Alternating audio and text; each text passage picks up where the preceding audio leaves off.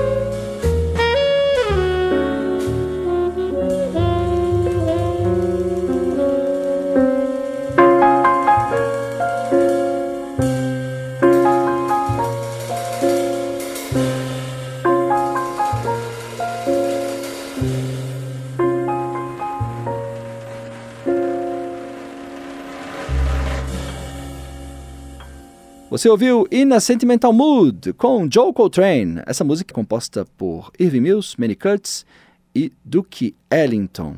No dia 17 de julho de 67, John Coltrane morreu vítima de câncer no fígado. John Coltrane foi um saxofonista inovador do jazz, fez parte do Miles Davis Quintet, tocou o sax tenor e fez progressões bastante grandes durante eh, a sua permanência nesse grupo. E devido a problemas com drogas, olha só, ele foi dispensado do grupo em 57. Ele foi flagrado usando heroína. Depois ficou livre das drogas, né, por um tempo e tocou com Thelonious Monk. Grande Joe Coltrane, que teve a sua principal fase de carreira entre os anos 50 e 60.